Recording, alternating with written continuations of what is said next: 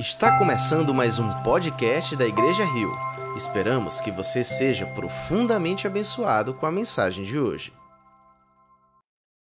Graça e paz do Senhor Jesus a todos. Bom estar de volta. Estava nesses últimos 15 dias aí descansando um pouco, retomando as forças para um ano desafiador, um ano de recomeços. E obrigado pelo carinho de alguns que mandaram mensagem. Eu estou bem feliz em poder voltar. Queridos irmãos, eu gostaria de ter um tempo com vocês, mas antes, é, eu gostaria de falar dessa nova série de mensagens. Vocês viram aí que nós estamos lançando uma nova série de mensagens, Palavras de Liberdade. E eu quero dizer para vocês que essas palavras de liberdade, elas serão extraídas dos dez mandamentos. Então, pelos próximos dez domingos, contando com esse onze domingos, nós estaremos estudando os dez mandamentos. E eu tenho certeza de que você, no final dessa série de mensagens, vai compreender de uma maneira totalmente diferente aquilo que você sempre pensou ser apenas obrigações ou limitações. Porque, olhando para os dez mandamentos, nós não vemos uma lista de de proibições apenas. Não é uma intenção castradora de Deus de impedir a nossa felicidade. Pelo contrário, olhando para os dez mandamentos, nós vemos bons caminhos e sinais de que Deus pode e quer nos fazer felizes. Portanto, essa vai ser uma série que vai mudar muito a sua e a minha vida, e nós vamos estudá-la não apenas aos domingos, mas nós vamos também rever esse conteúdo nas quartas-feiras e discutir bastante esse conteúdo nos pequenos grupos. Daí talvez uma boa oportunidade de você frequentar um pequeno grupo onde você tira suas dúvidas e explora ainda mais esse conteúdo que nós vamos estudar. Certamente transformador para mim e para você. Eu também quero dizer para os pais que as nossas crianças vão também estudar esse conteúdo dos Dez Mandamentos. É claro que de uma forma infantil, lúdica, mas esperamos que toda família possa convergir numa só direção, entender com profundidade a palavra de Deus. Esse é o nosso desejo. Quero convidá-lo a um tempo de oração. Essa mensagem vai ser uma mensagem introdutória dessa série de mensagens que nós vamos lançar. E eu queria muito que você pedisse que o Espírito Santo conduzisse esse momento eu quero dizer para você que é uma alegria enorme que nesse momento a integração se transforma em intercessão. Nós estamos clamando ao Senhor para que o Espírito Santo permita que essa semente venha frutificar. Mateus 13 nos dá uma, um detalhe interessante. Quando Jesus está explicando a parábola e fala sobre a semente que foi engolida pelos pássaros, ele está dizendo que Satanás às vezes vem e rouba a semente. Por isso que nós oramos e pedimos que o Espírito conduza essa semente ao nosso coração. E que nós sejamos achados como um terreno fértil, onde a semente pode vir a florescer a cem por um. Então orem pelo semeador, orem por vocês, que nesse momento são terreno, e para que essa semente poderosa, que carrega palavras de vida, possa frutificar. Jesus eu estou mais uma vez aqui disponível. Se é a tua vontade me usar, que assim seja. Apesar das limitações, que teu Espírito Santo nos conduza nesse momento de reflexão e que a nossa atenção seja cativa à tua palavra. Nós queremos, Senhor, mergulhar nas profundezas da relação contigo. Por isso, Pai, ministra o nosso coração hoje de maneira sobrenatural. Oramos pelo teu sobrenatural.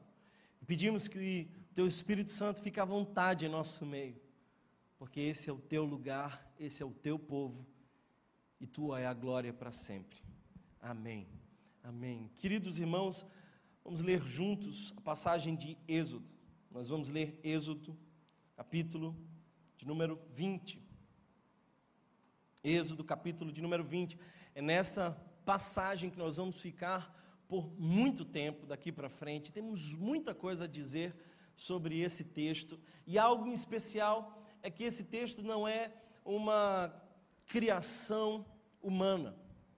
Eu vejo um movimento aí de várias pessoas querendo descobrir o segredo do sucesso, os caminhos para a felicidade. Então, seguem-se os gurus, as pessoas que estão ensinando sobre a vida.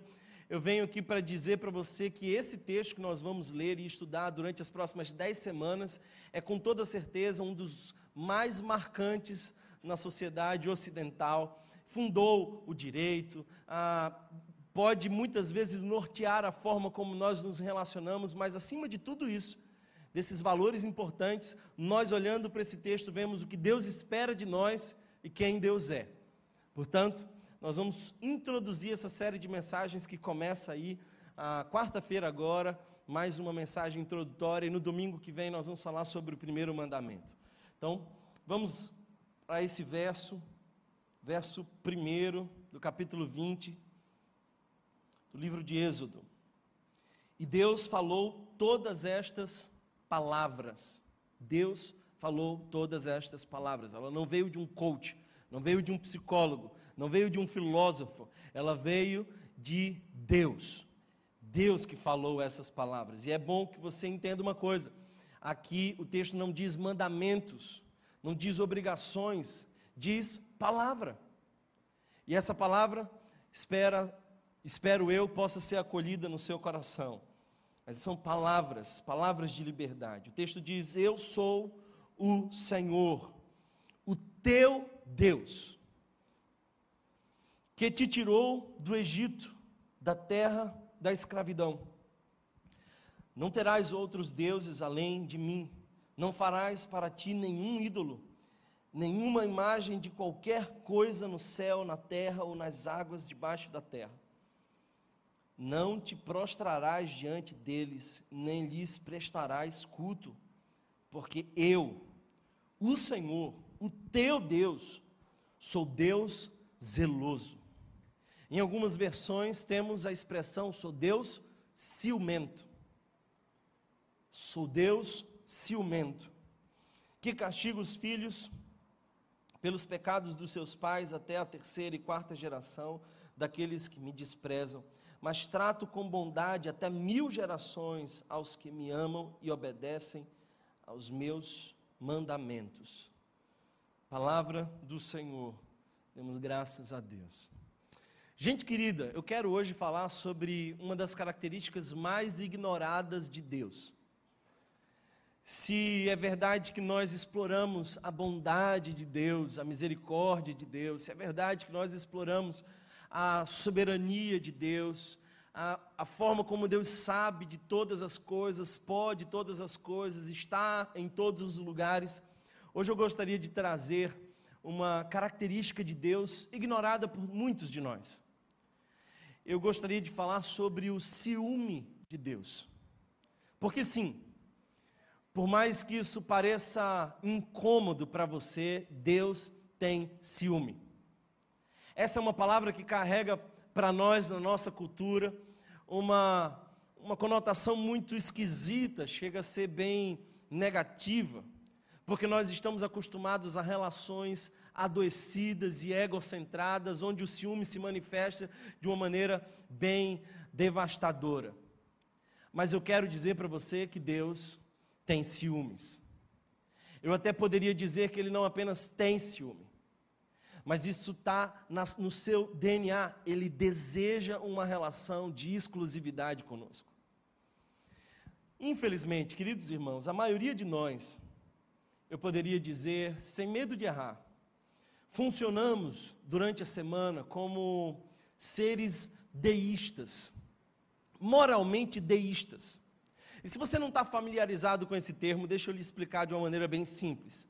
O deísmo é uma perspectiva filosófica, teológica sobre Deus, que crê que há uma força poderosa, um Senhor que criou todas as coisas, que crê que não é por acaso que nós estamos aqui, mas que desconsidera a possibilidade de um Deus que interage, um Deus que intervém, um Deus que se preocupa conosco, um Deus que gostaria de participar da nossa vida, um Deus que escreve juntamente conosco a nossa história. Os deístas entendem que há uma distância absoluta entre aquele ser criador e as, e as suas criaturas. O deísta parte do pressuposto de que, embora nós nos esforcemos, jamais poderíamos interagir com esse Deus. Portanto, a maioria de nós, quando passa o domingo, vai para a semana como se Deus não existisse. Decide como se Deus não existisse, trabalha como se Deus não existisse, se relaciona como se Deus não existisse. Os seus valores muitas vezes não condizem com valores de pessoas que creem num Deus relacional. Por isso, não há muita distinção entre nós e outras pessoas de outras culturas, de outros credos. Aliás, eu até poderia dizer, sem medo de errar, de que existem pessoas cuja fé distorcida manifesta obras muito melhores do que as nossas. Tem gente que não crê no nosso Senhor Jesus, mas está vivendo de uma maneira muito mais linda do que uma boa parte da igreja evangélica brasileira. Portanto, somos deístas na nossa prática, no dia a dia. E eu quero te dizer que isso ofende o coração de Deus. Deus não está feliz, não está satisfeito com essa nossa postura. O texto que nós acabamos de ler é um texto onde Deus revela a sua vontade a um povo que tinha acabado de sair da escravidão. E quando ele dá esses mandamentos, Deus não apenas está proibindo o povo de fazer algumas coisas, Deus está alertando o povo de algumas escravidões que poderiam agrilhoá-los, embora já não estivessem no Egito.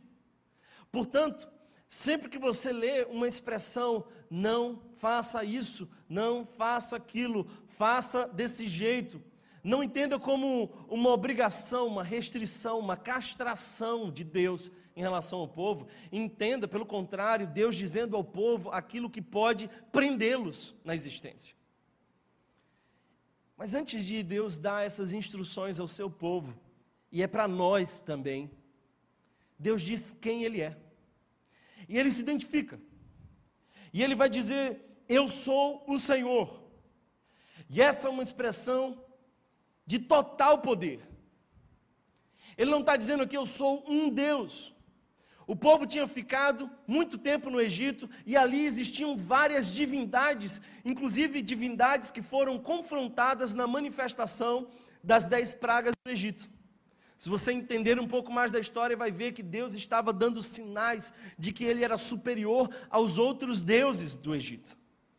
Agora ele se apresenta e diz: Eu sou o Senhor. Nós estamos diante da palavra daquele que é. Para além de todo adjetivo, ele superando toda experiência de divindade, ele é aquele que tem as chaves. E Apocalipse diz que ele fecha e ninguém abre, ele abre e ninguém fecha, ele é o começo e o fim de todas as coisas, ele é o Criador, ele é o Senhor sobre todos. Eu sou o Senhor. Mas observe que o verso continua e ele diz: Eu sou o teu Deus. E eu gosto muito dessa expressão, porque essa expressão não diz apenas de um Deus poderoso que está longe. Ele está dizendo: Eu não sou apenas um Deus longe, eu sou o Senhor, mas eu sou também o teu Deus. Há aqui posse, há aqui um vínculo de propriedade é um relacionamento intenso. Eu posso olhar para várias mulheres nesse auditório, mas sobre nenhuma delas eu posso dizer que é a minha mulher. Mas eu posso olhar para essa aqui e que todos vocês vejam, ela é minha mulher. E eu sou dela o marido. Então, ela é minha. O que Deus está dizendo aqui é de que Ele é um Deus grande e poderoso, mas Ele também é um Deus relacional. Eu sou o teu Deus. Eu sou o teu Deus. Ele também lembra aquilo que ele faz. Portanto, ele vai identificar que é ele o autor da libertação, que te tirou do Egito, da terra da escravidão. Então, nós precisamos lembrar nessa mensagem quem Deus é. Ele é um Deus grande, ele é o nosso Deus, e Ele é o Deus que nos liberta. Mas não esqueçam que há aqui ainda um outro adjetivo, uma outra marca sobre Deus. Ele é um Deus zeloso. Ele é um Deus ciumento. Isso que nos diz o verso 5. Ele é um Deus ciumento. Talvez você diga assim: isso é coisa do Antigo Testamento. Essa coisa de um Deus brabo, um Deus exclusivista, um Deus que diz: eu sou teu e tu és meu, essa coisa quase que quadrada diante dos nossos olhos, é coisa do Antigo Testamento. Não é não. A Bíblia inteira nos mostra essa característica de Deus como um ser que manifesta ciúme. Olha para o povo de Israel e você vai ver que ele não aceita que o povo de Israel se dobre a outros deuses e nem que tenha relações com outras culturas, se pervertendo na sua caminhada com Deus. Mas olhe também para a igreja e você vai ver algo muito semelhante, porque a igreja nada mais é do que um novo Israel. Em Tiago, capítulo 4, verso 1 em diante, nós vemos algo muito parecido. E eu quero que você escute, acompanhe com bastante atenção. De onde vêm as guerras e contendas que há entre vocês? É algo que não vai bem. Não vem das paixões que guerreiam dentro de vocês. E paixões aqui também pode ser interpretado como essa idolatria, esse desejo que conduz. Vocês cobiçam coisas e não as têm matam e invejam. Olha só os mandamentos aqui: não cobiçarás, vocês cobiçam coisas, matam e invejam. Não matarás, não deseja o que é do próximo, né? Mata inveja, mas não conseguem obter o que desejam. Vocês vivem a lutar e fazer guerras, não têm porque não pedem, quando pedem, não recebem, pois pedem por motivos errados para gastarem seus prazeres. Aí Tiago vem com uma palavra dura. Ele diz assim: adúlteros. Adúlteros. Adúlteros. Vocês não sabem que a amizade com o mundo é inimizade com Deus. Quem quer ser amigo do mundo faz-se inimigo de Deus. Ou vocês acham que é sem razão que a Escritura diz que o Espírito que Ele faz habitar em nós tem fortes ciúmes? Mas Ele nos concede graça maior, por isso diz a Escritura: Deus se opõe aos orgulhosos, mas concede graça aos humildes. Não resta dúvidas de que o Espírito Santo, a manifestação de Deus em nós, tem ciúme de nós. O que é, ciúme? Talvez você precise de uma definição mais clara sobre isso. Imagina que quando você vai a um determinado lugar, o seu marido encontra uma amiga que estudou com ele. E daqui a pouco ele começa a tratar aquela pessoa com muita atenção, um sorriso bem aberto, gargalhadas, você do lado parece que está sobrando na conversa. E o clima começa a ficar um tanto esquisito. Ele vai empolgado pelas lembranças do passado, contando os detalhes das coisas que viveram na faculdade. E você lá para as tantas já com a cabeça bem quente. Levanta, sai, ele entende que chegou a hora de ir embora. E quando chega no carro, ele olha para você como se nada tivesse acontecido, falando como se nada tivesse acontecido. E como é que você está?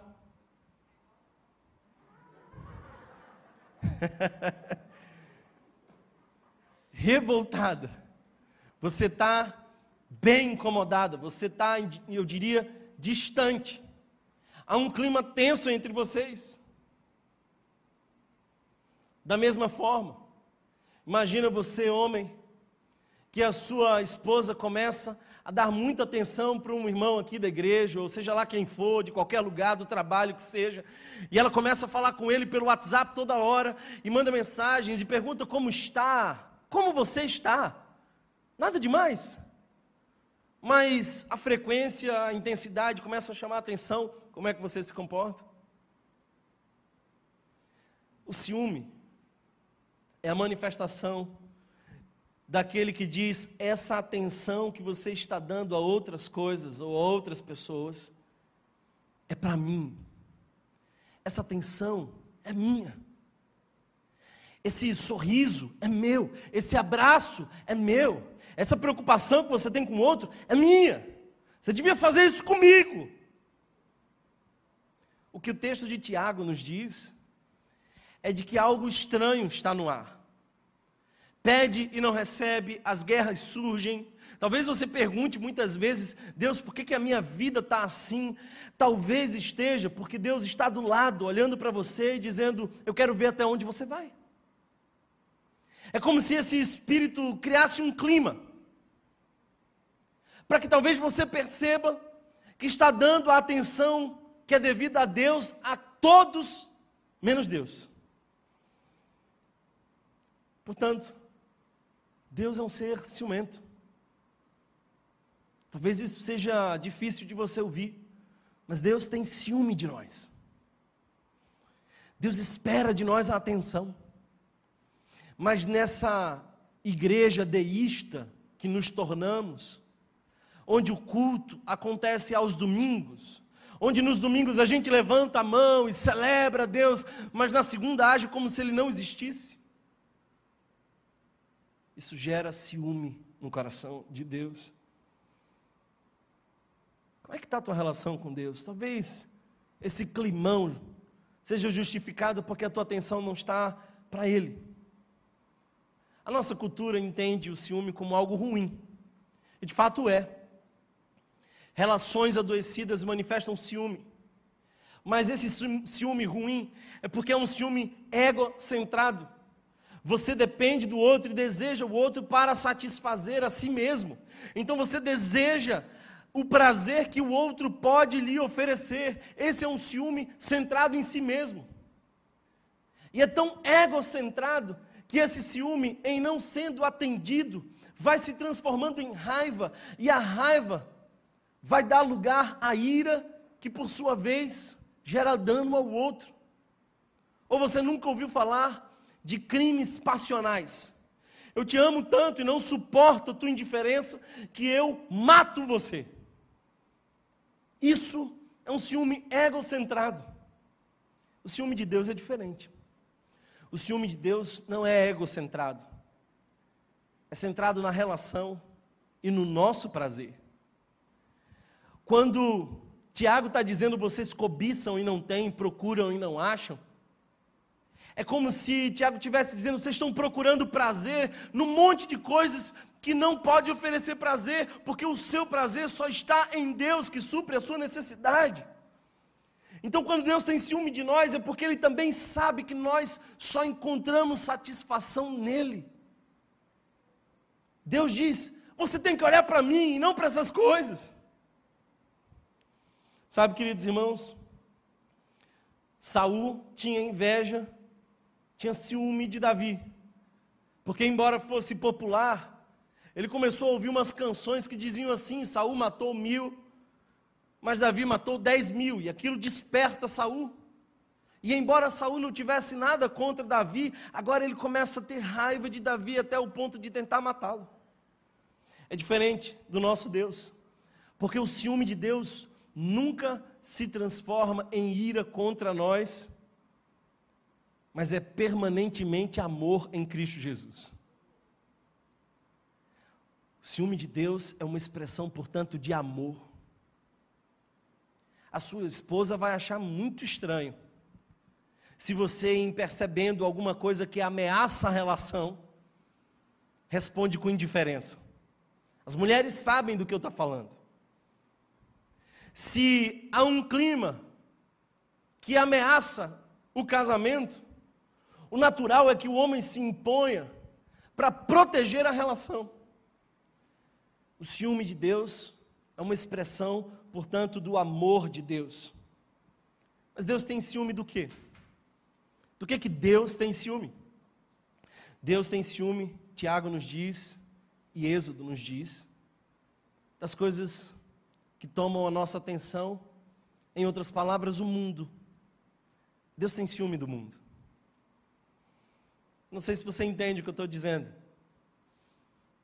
mas a minha impressão, queridos irmãos, é que nós estamos tão cativados pelas distrações do mundo, pelos prazeres do mundo, que Deus olha para nós e diz: eles quase não precisam de mim, eles quase não me desejam, eles vão a cada 15 dias no culto. Quando vão? Porque agora muitos ficam online, mas eles não me desejam. Há um bom tempo atrás, eu tomei uma decisão na minha vida.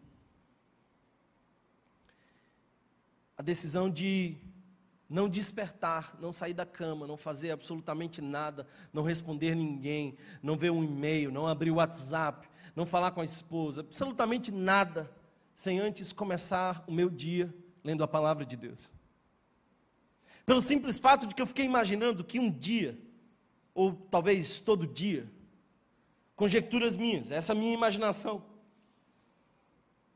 Em eu lendo as Escrituras, por exemplo, Salmo 1, medita nela dia e noite. Esse é o prazer. Seu prazer está na lei do Senhor e nela medita dia e noite. Será como árvore plantada junto ao ribeiro de águas que dá o seu fruto. É isso que Deus espera de nós. Ele quer nos suprir tudo que a água, tudo que a árvore precisa da água. E ele espera frutos. Mas aí eu levantava e Deus dizia: Ele hoje vai para a palavra. Ele quer falar comigo, ele vai ter um tempo de oração. E aí, o meu senso de urgência me dizia que eu tinha que resolver alguma coisa. Que eu tinha que sair correndo para o trabalho. Que eu estava cansado demais, então se eu, pudesse, se eu pudesse dormir 15 minutos a mais, para levantar correndo, eu ia trabalhar melhor. Olha que idiotice a minha. Então toda vez Deus dizia: é hoje que ele levanta para buscar a minha palavra. É hoje que ele, ele começa o dia dele em oração. E não era. Deus tem ciúme de nós. Deus espera mais de nós. Deixa eu lhe dizer uma coisa. Se você quer saber o valor que você dá a alguma coisa, siga o quanto você investe nela tempo e dinheiro e afeto. Imagina que um pai chega para um filho que não vê há muito tempo e nem sequer sustenta financeiramente, e olha para ele e diz assim: Eu te amo, filho, estava com saudade de você, tem dois anos que a gente não se vê. E o filho vai olhar para ele e diz: Você me ama? Você não paga minha escola, você não investe em mim, eu não vejo nenhum sacrifício da tua parte para mim, e nem sequer você gasta o teu tempo comigo, você me ama? Você quer saber o que realmente você ama? Então olhe para o seu relógio e para a sua carteira. O que, realmente você ama? Deus tem ciúme de nós. Porque nós estamos desperdiçando a nossa vida com futilidades, investindo o nosso tempo com coisas dessa vida, como diz Paulo. Essa semana eu encontrei um texto que falou muito ao meu coração, que é o texto de 2 Coríntios, capítulo 11, verso 2, que diz assim: Paulo dizendo à igreja: até de certa forma muito furioso com aquela igreja que estava se abrindo para heresias. E ele diz assim: o zelo, em algumas versões tem o ciúme que tenho por vocês. É um ciúme, é um ciúme que vem de Deus. Porque eu os prometi a um único marido, Cristo querendo apresentá-los a Ele como uma virgem pura. Querendo apresentá-los a Ele como uma virgem pura. Paulo está dizendo: Eu estou ardendo em ciúmes, e esse ciúme vem de Deus, porque vocês são a noiva prometida para Ele, e eu preciso apresentar essa igreja como uma virgem pura. Nós estamos sendo conduzidos por todo tipo de idolatria. Sabe, irmãos, precisamos hoje reconhecer o nosso adultério. Há um adultério em curso. Você já foi traído? Já foi traída? eu sei que algumas pessoas que estão me escutando já foram.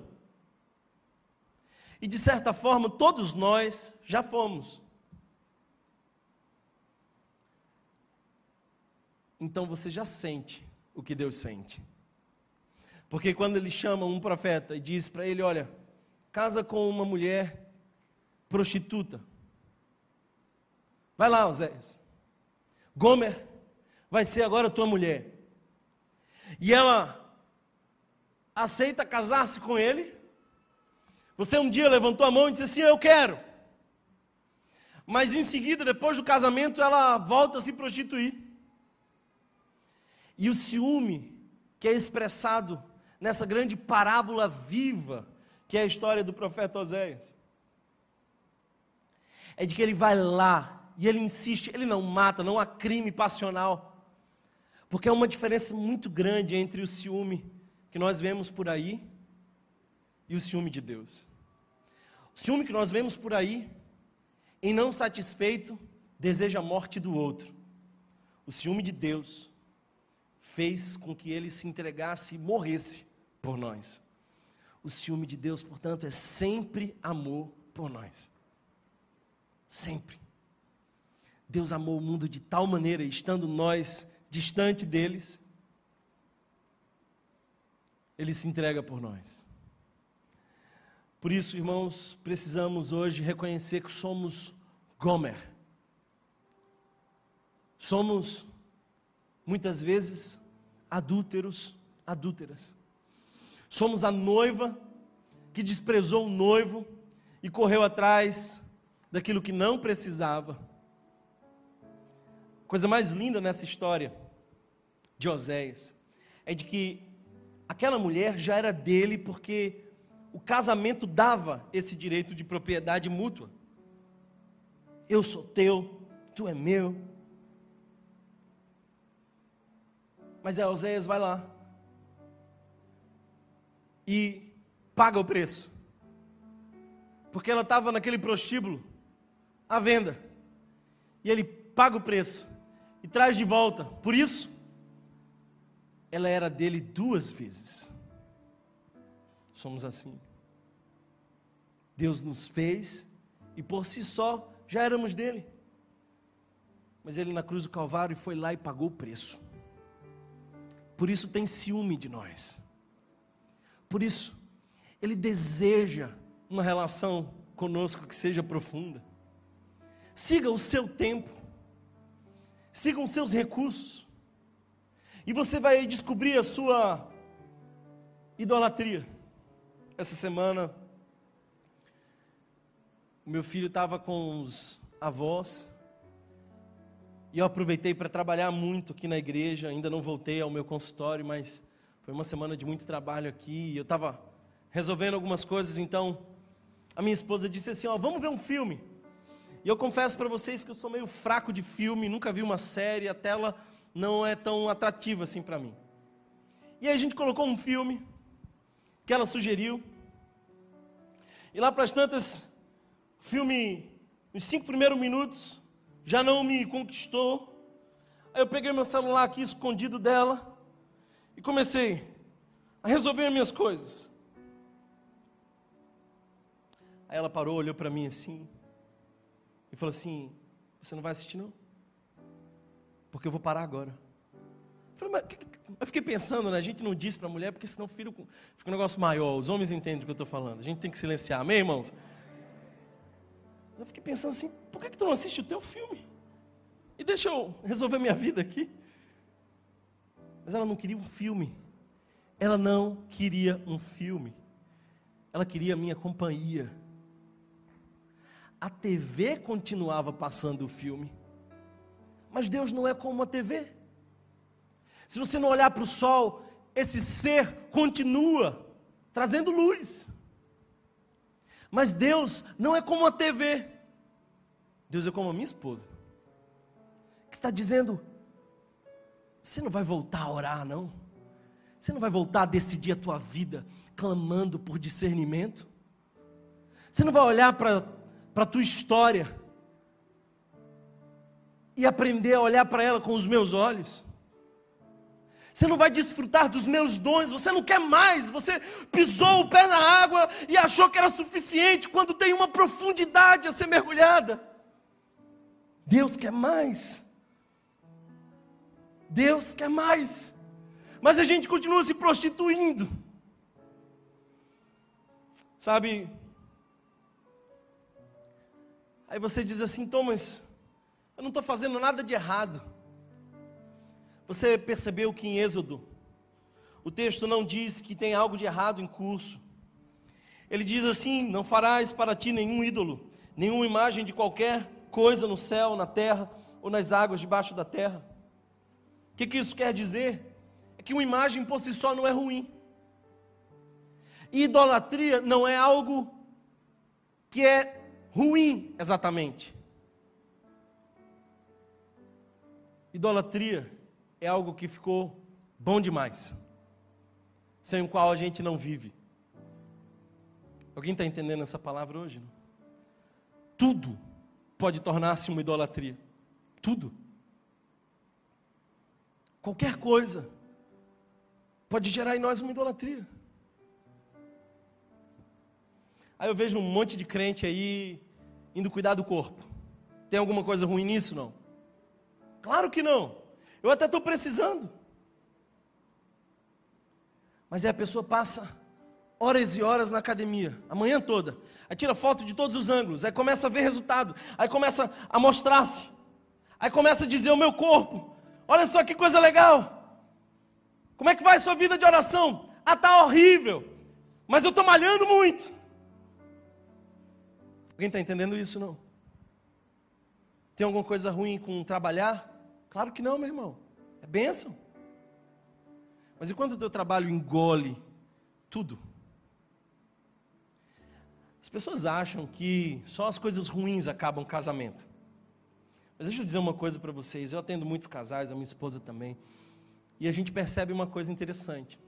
O que muitas vezes acaba casamento não são coisas ruins como droga, como pornografia, como traição, essas são coisas ruins que acabam casamento.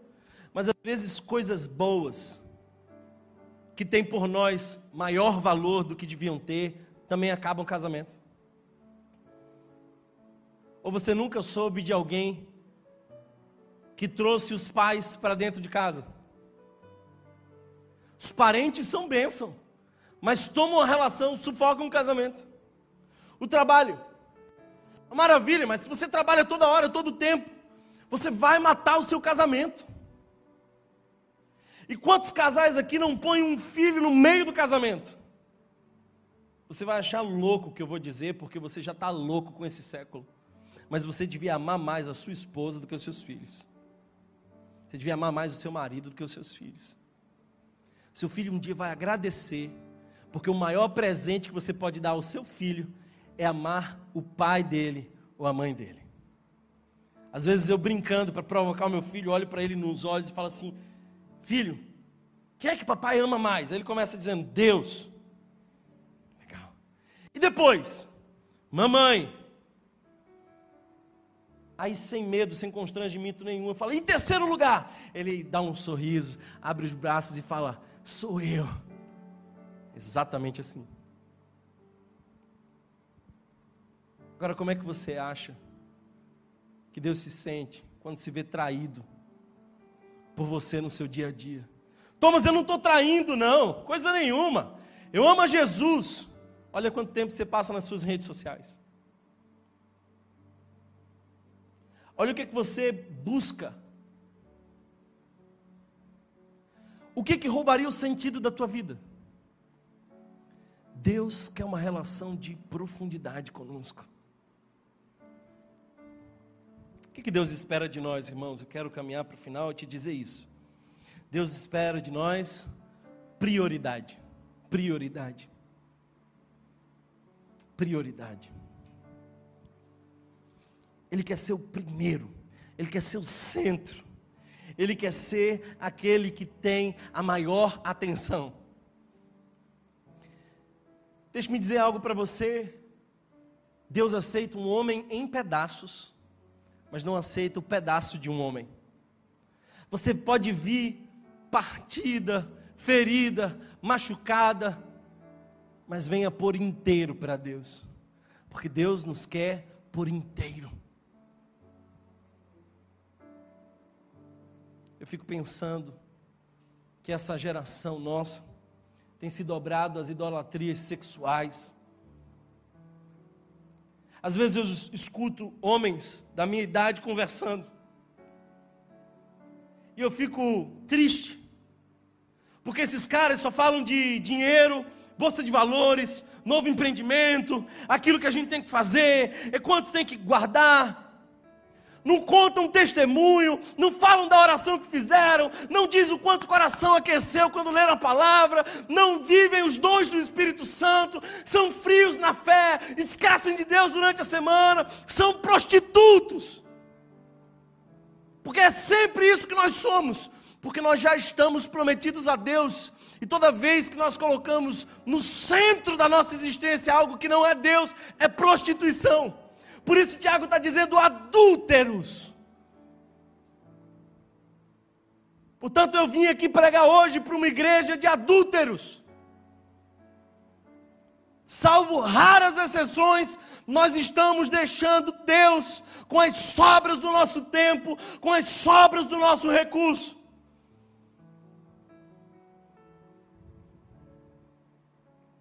Deus quer ser a prioridade.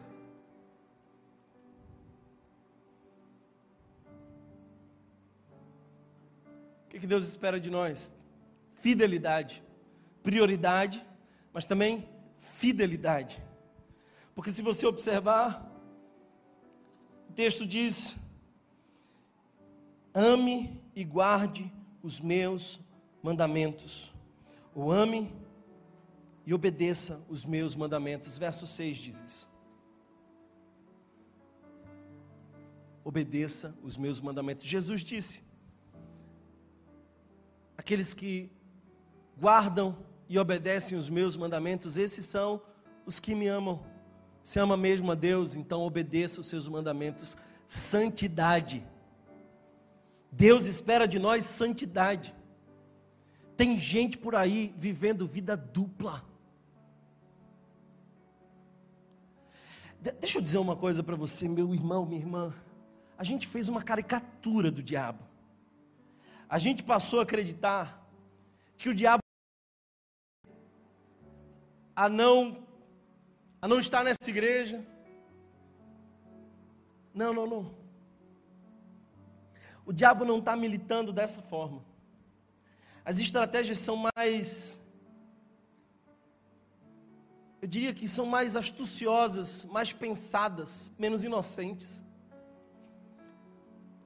O diabo quer te convencer de que você já fez o suficiente, que já conhece o suficiente, que é bom o suficiente. Nesse exato momento, o diabo está tentando te dizer que essa mensagem não é para você, que é o adúltero, é aquele seu amigo que veio na sua mente, aquela pessoa aqui da igreja. O diabo está tentando dizer que não é contigo essa mensagem. Que você já faz o suficiente, você já ora o suficiente, você já lê a Bíblia o suficiente. O diabo não está militando por um afastamento. O diabo está militando por um comodismo. Ele quer colocar você numa cena de superficialidade. Fidelidade é o que Deus deseja de nós.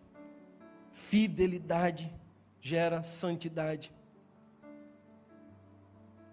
Aí talvez você diga assim: Ah, Thomas, mas eu não me sinto casado. Eu não preciso me sentir casado para ser fiel. Eu sei que eu sou casado. Santidade não tem a ver com aquilo que você sente, tem a ver com aquilo que você decidiu.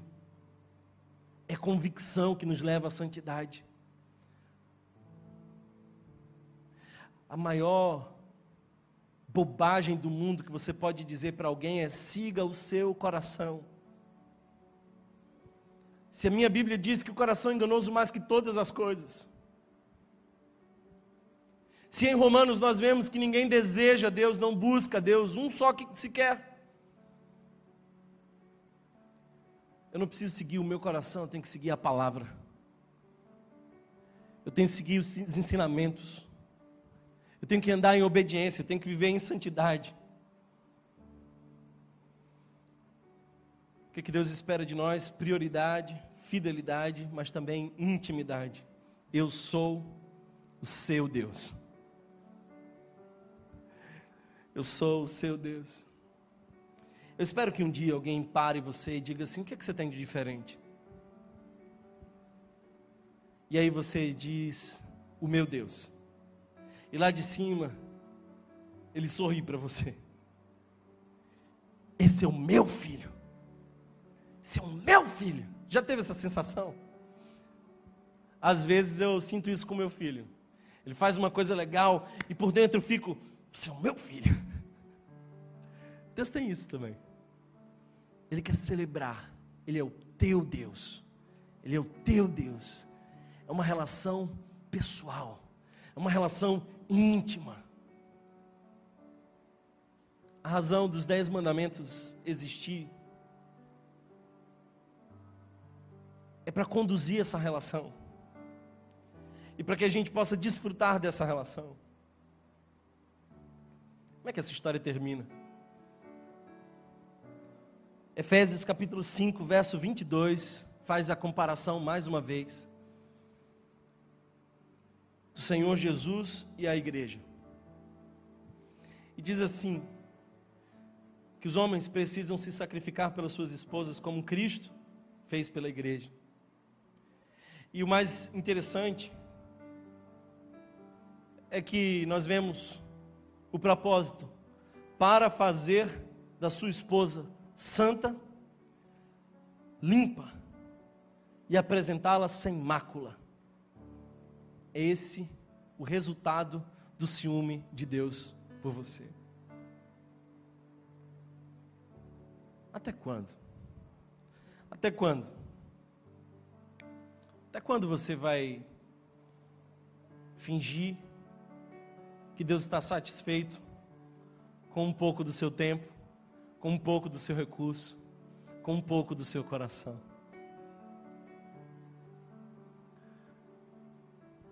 Você lembra do que Jesus disse para um jovem que queria segui-lo, mas disse: Antes deixa-me sepultar o meu pai. Então Jesus diz assim: Deixe que os mortos sepultem os mortos. E mais para frente ele diz: Ninguém que não seja capaz de aborrecer o seu pai, a sua mãe, os seus irmãos, e seguir a mim, não é digno de mim. Você pode estar se enganando, achando que uma parte sua para Deus é suficiente, mas Deus não está enganado, Ele está enciumado. Me trouxe aqui hoje para dizer: Eu te quero por completo. Eu não quero metade de você, eu quero te usar por completo, eu quero te encher por completo, eu quero te mostrar os meus mistérios, eu quero te batizar com os meus dons eu quero te fazer andar na luz. Eu quero você vivendo conforme a minha palavra. Eu quero ser a tua prioridade e ainda que nada funcione, eu ainda sou tudo que você precisa. Eu quero fidelidade da tua parte. E nada mais é do que a capacidade de você sacrificar-se para dizer: Eu sei que isso agrada o coração de Deus. Ah, querido irmão, irmã, Deus espera de nós intimidade. Intimidade. Quanto tempo faz que você não chora na presença do Senhor? Quanto tempo faz que você não entra na sala do trono e se sente à vontade chamando Ele de Pai e tem com Ele um bom momento? Para de fingir de ser crente porque Deus sabe que talvez você é nada mais que um deísta que vai a um culto no fim de semana. Hoje eu vim aqui te pedir que reconsidere o seu caminho. Hoje eu vim aqui chamar Gomer para sair da prostituição e voltar à convivência do amor fiel e ciumento de Deus. Eu espero que você tenha entendido essa mensagem. Eu espero mesmo que o teu coração hoje possa responder. Ele é digno. Ele é digno. Que o Senhor possa destronar todos os ídolos do nosso coração. De que nada seja mais importante que Ele. Nada. Feche os teus olhos. Vamos orar ao Senhor.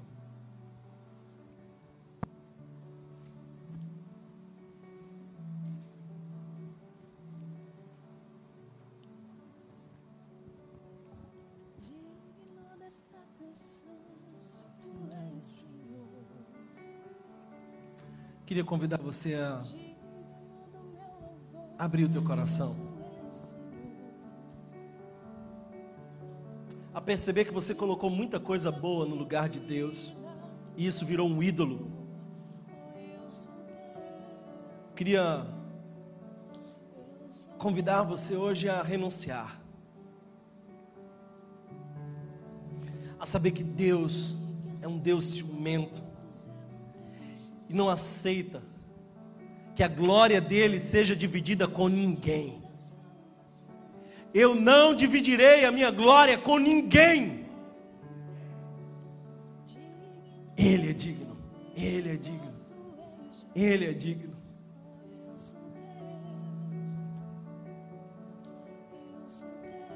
Clame ao Senhor.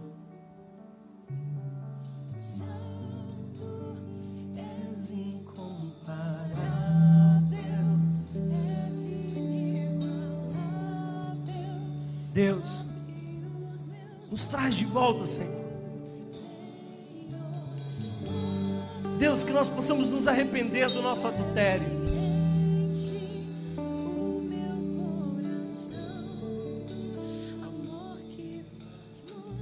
Tu és digno, Senhor. Tu és digno de nossa vida, de nossa existência. Eu te peço, Senhor Deus, que tu venha agora convencendo os nossos corações nos arrancando do lamaçal do pecado, nos trazendo de volta a tua presença amorosa. Deus, que nós possamos converter os nossos caminhos. Tua palavra nos diz hoje: reconsiderai os vossos caminhos, porque nós estamos investindo nos nossos projetos, mas esquecemos a prioridade, a fidelidade, a intimidade que tu espera de nós. Por isso, Senhor, visita o nosso coração.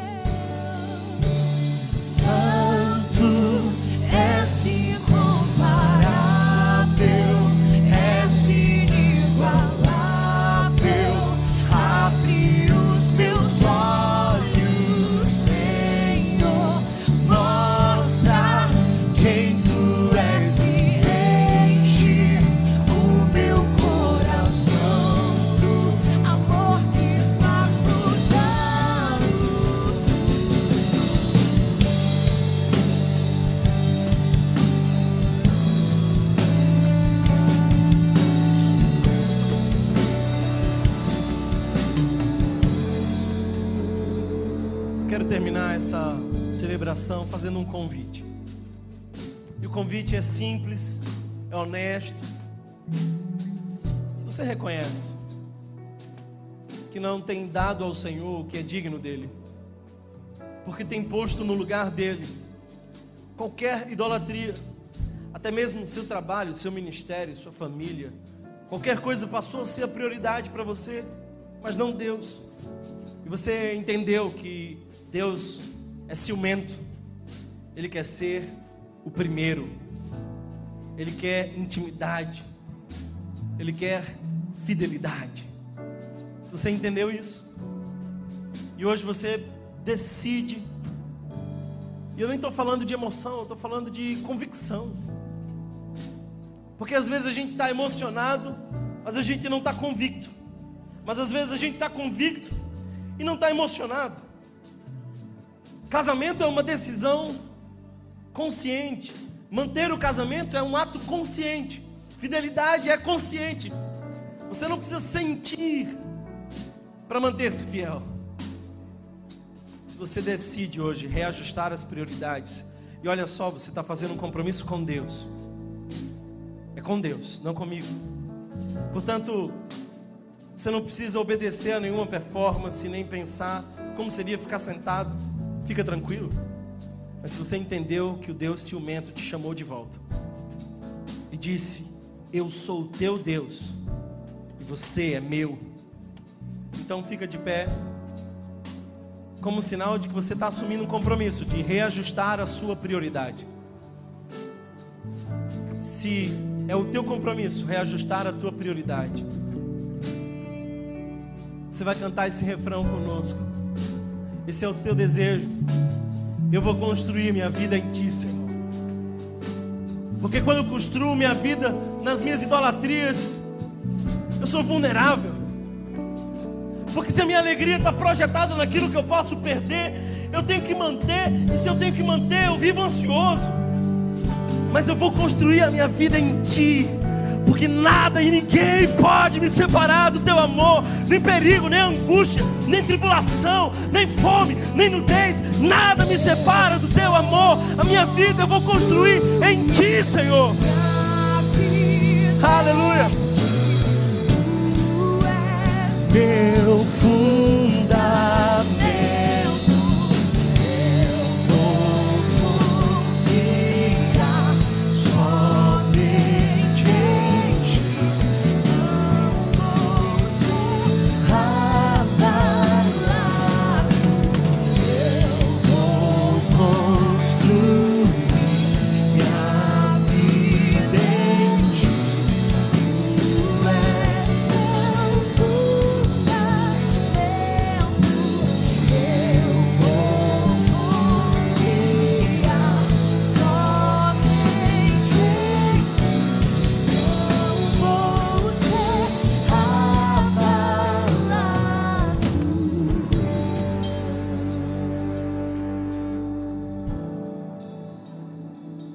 Louve o Senhor, adore o Senhor.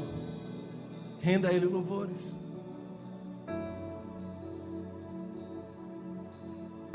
Pai, que nessa manhã seja destronado os nossos ídolos.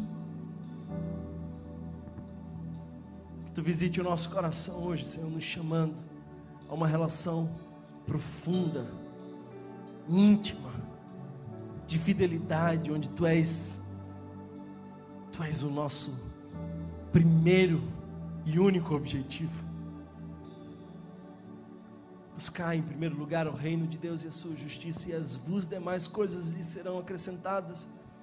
Você não precisa de um companheiro para ser feliz, nem de um novo emprego para ser feliz, nem de uma nova casa. Você não precisa das coisas que você achava que precisava. Você precisa mesmo é colocar Deus em primeiro lugar. E você vai ver que tudo mais acontece quando Deus é a única coisa que você precisa. As vos demais coisas lhe serão acrescentadas. Jesus, nós colocamos esse ministério, nossa família, nosso trabalho, os nossos recursos. Nós colocamos o nosso corpo, os nossos desejos, tudo isso em segundo plano, porque sabemos que Tu és um Deus zeloso, Deus zeloso, que não nos aceita dividir com mais ninguém, que não quer uma parte de nós, mas nos quer por inteiro. Tu és digno, Senhor, Tu és digno, Senhor. Se você foi abençoado por essa mensagem, compartilhe com alguém, para que de pessoa em pessoa alcancemos a cidade inteira.